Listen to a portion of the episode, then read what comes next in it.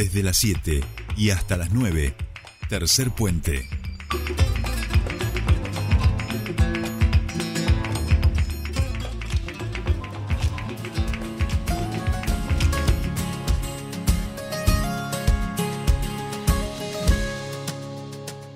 Yo no voy a avergonzarme de estas lágrimas, ni callar mi corazón, ni rendirme en el perdón, porque es sincero lo que soy. No baja... Seguimos, columna de diversidad, ya está del otro lado el subsecretario de Diversidad de la provincia de Neuquén, nuestro amigo Adriano Urrutia. Adri, ¿cómo estás? Buenos días, bienvenido a tu espacio. Buenos días, ¿cómo están ustedes? Un saludo a toda la audiencia, ¿cómo andan? Muy bien, muy, bien, ¿usted? Todo muy bien. Bien, bien, bien, bien, bien, bien. Cansado, pero bien, y esto que es Marte. Pero bueno.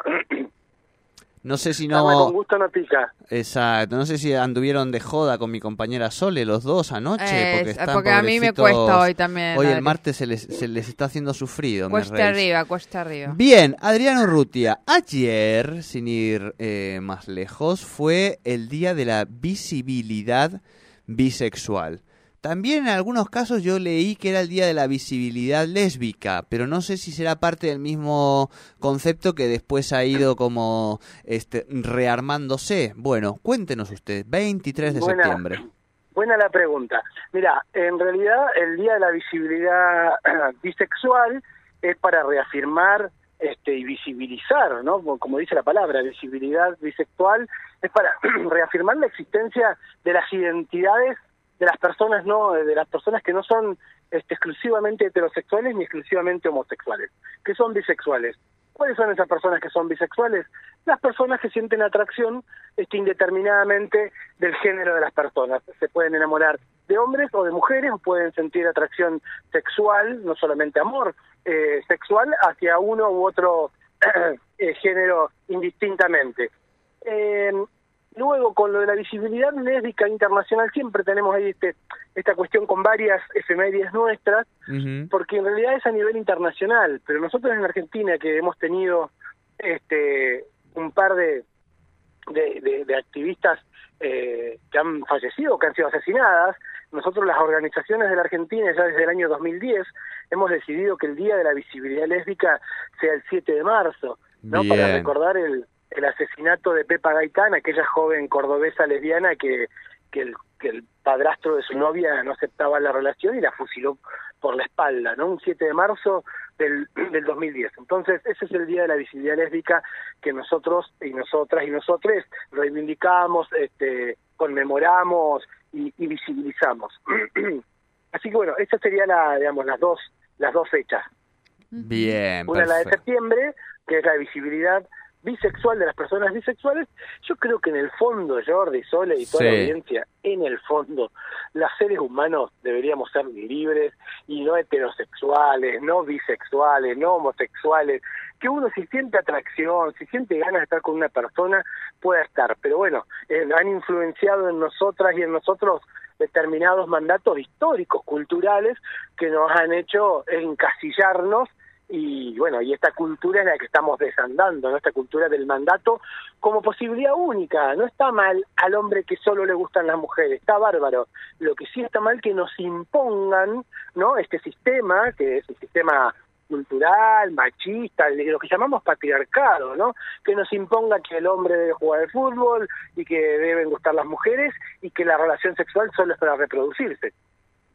Claro, yo capaz que son procesos, Adrián, capaz que nosotros estamos viviendo esta, esta etapa transformacional en lo que hace a, a la igualdad de un primer plafón y el ser humano se, se encamina hacia esos menesteres, ¿no? Sí, sí, sí, sí, sí, y sobre todo cada vez más. Nosotros estamos teniendo desde la Subsecretaría de Diversidad del Ministerio de las Mujeres y Diversidad muchas, pero muchas solicitudes de estudiantes de los colegios. Y los profesores o los grupos, los equipos técnicos son los que canalizan esas inquietudes. eh, y a nosotros esto nos asombra porque, digo, estar en el Chocón con casi 100 pibes, estar en Piedra del Águila con 60 estudiantes a pedidos de ellos, que ellos quieren hablar y profundizar, este bueno, acá en Neuquén Capital, ni les cuento la lluvia de, Sí, sí. tenemos de, de, de, de colegios en los que digo, bueno, no voy a nombrar uno porque me voy a olvidar de, de, de 10. Entonces me parece que las nuevas juventudes que vienen las nuevas generaciones, no las nuevas juventudes, las nuevas generaciones, producto de esto que decís vos, ¿no? estos cambios que estamos transicionando, que estamos transitando, eh, están siendo más abiertas y, y, se permiten explorar este cosas que nosotros por ahí a los 17 años no, no nos hubiéramos permitido porque hay una sociedad que no te lo permitía. Y cuando digo una sociedad hablo de la televisión, hablo de la escuela, hablo de la familia, hablo de los medios de comunicación, hablo del Estado con sus legislaciones, hablo de la iglesia, digo, un montón de factores que influenciaban, influenciaron sobre, sobre nuestras conductas. Tal cual, tal cual. Bien, Adrián, te paso a otro tema que me parece importante para aquellos que nos criamos eh, mirando eh, o con ciertos aires, ¿verdad? En la revolución cubana, que como todas las revoluciones, obviamente tuvo sus purgas y también tuvo sus bemoles. En ese sentido, este proceso que se ha abierto en Cuba, que me parece maravilloso, es porque hubo un referéndum precisamente allí donde se aprobó el matrimonio igualitario. Sí, estamos súper felices. Primero decir que ningún proceso revolucionario en ningún lado del mundo, en la historia de la humanidad, ha sido este, lineal, ha sido eh, favorable en un 100%. Entonces, primer punto, porque si no es como que entonces cada uno después se para de donde quiere mirarlo, si quieres darle lo positivo, si te detenés solo en lo negativo. Nosotros, que aquellos que compartimos una determinada mirada, nos hemos parado siempre del lado positivo de ver el proceso de revolución cubano, cubana este, como algo inspirador, transformador de, de, de, las, de las desigualdades que vivía el pueblo cubano.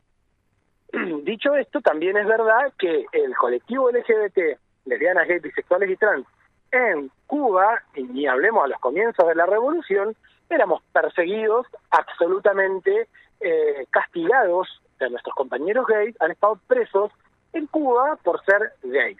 Bien. ¿Qué es lo maravilloso de esto? Y también tiene algo negativo. Lo maravilloso es que las revoluciones y los procesos políticos van evolucionando y se van adaptando y van reconociendo este, a los integrantes de sus sociedades y, reconocen los derechos, digo, al peronismo, yo soy peronista, ustedes lo saben, eh, al peronismo del 44, ¿alguien se lo imagina aprobando la ley de matrimonio igualitario entre nosotros? No, chiques, ¿alguien se imagina al general Perón diciendo viva la homosexualidad y viva los, el matrimonio gay? No, seamos sinceros, ¿no? Y te lo dice alguien que le corre sangre peronista por las venas. Pero también es verdad que el peronismo tuvo esa capacidad ¿no? de escuchar las demandas de la sociedad, de las organizaciones, como fue Néstor y Cristina, y las plasmó en, eh, en una ley que eh, nos otorgó el derecho, nos reconoció, no nos otorgó el derecho a la igualdad. Bueno, en Cuba ha pasado esto con la revolución y me parece fantástico. Lo que nosotros, por lo menos desde, desde algún sector del colectivo de la Federación Argentina LGBT, decimos es los derechos no son plebiscitables no, podemos someter a consulta popular si una abuela de 65 años tiene derecho a acceder a una jubilación. Es un derecho intrínseco, no podemos someter a la votación de la señora que vive en la Zagala y que vive en el centro si los vecinos de Colonia Rodando Una Esperanza tienen derecho a tener gas o no tener eh, gas por servicio domiciliario. Son derechos humanos elementales. Pero bueno, eh, la única verdad, la realidad, decía Juan Domingo, y, la realidad es que en Cuba se dio este proceso, este código de familia, y hoy las personas LGBT en Cuba van a ser este, sujetos de derecho y dejan de ser ciudadanos de segunda. Entonces quedémonos con la parte positiva, como decía al principio, de cualquier proceso revolucionario.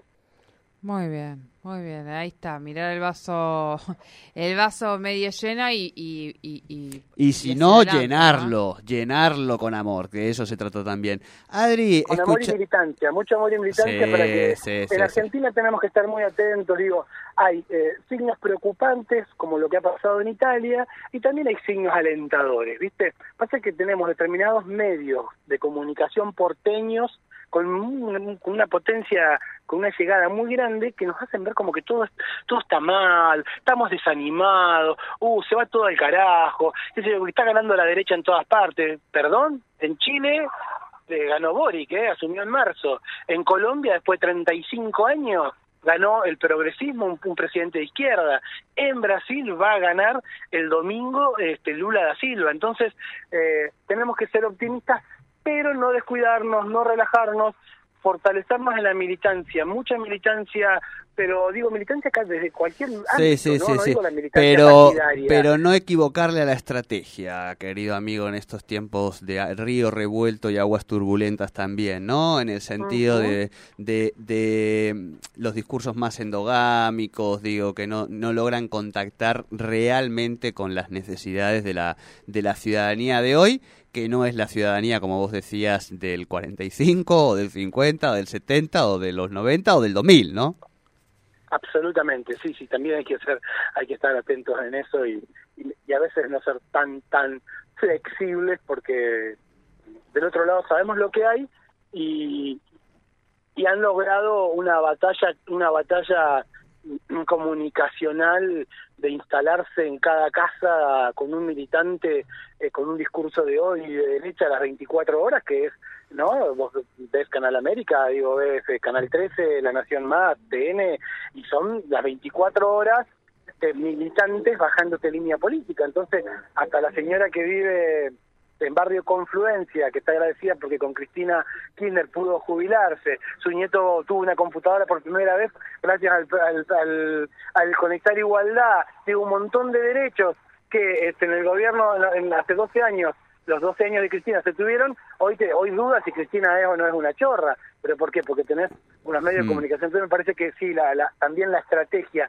de, de síntesis tenemos que tener cuidado porque muchas veces eh, Evita decía que, ay, que, que yo me voy de boca pero me emociono digo las, las, las traiciones vienen de afuera y también vienen de adentro hay que tener mucho cuidado en las construcciones políticas también Tal cual, Muy tal bien, cual. muy bien, bueno, muy bien. queridísimo Adrián Urrutia, eh, vamos a ir pronto a visitar su nueva casa de la subsecretaría, que hemos visto que, muy felices que yo creo que ese lugar era la, la peluquería que nos pagaban en Tarde Mix, digamos, eh, si yo no me equivoco. Claro, Sí, ¿no? Es- ese es el lugar. eh, exacto. Ah, mira. Sí, es un edificio hermoso, sí, sí, sí. Dos, dos, dos chivitos últimos cortitos. Sí. Este sábado se hace la segunda marcha del orgullo gay, lésbico, trans en San Martín de los Andes. Ajá, así que vamos a estar acompañándola. Vamos. Para nosotros es parte de todo lo que hemos logrado que se hagan marchas del orgullo en Chosmalal, en San Martín, cuando hace siete años atrás ni ni se les ocurría en ninguna localidad. Digo, me parece que eso también es un, un mérito colectivo que tenemos que celebrar.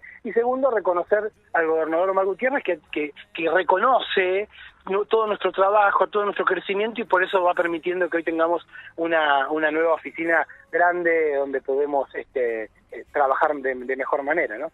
Tal cual, tal cual. Eh, bueno, abrazo grande. Les espero, gracias, besos. chau, chau. Abrazos, besitos. Hablamos con Adrián Urrutia en nuestro espacio de diversidad aquí en Tercer Puente.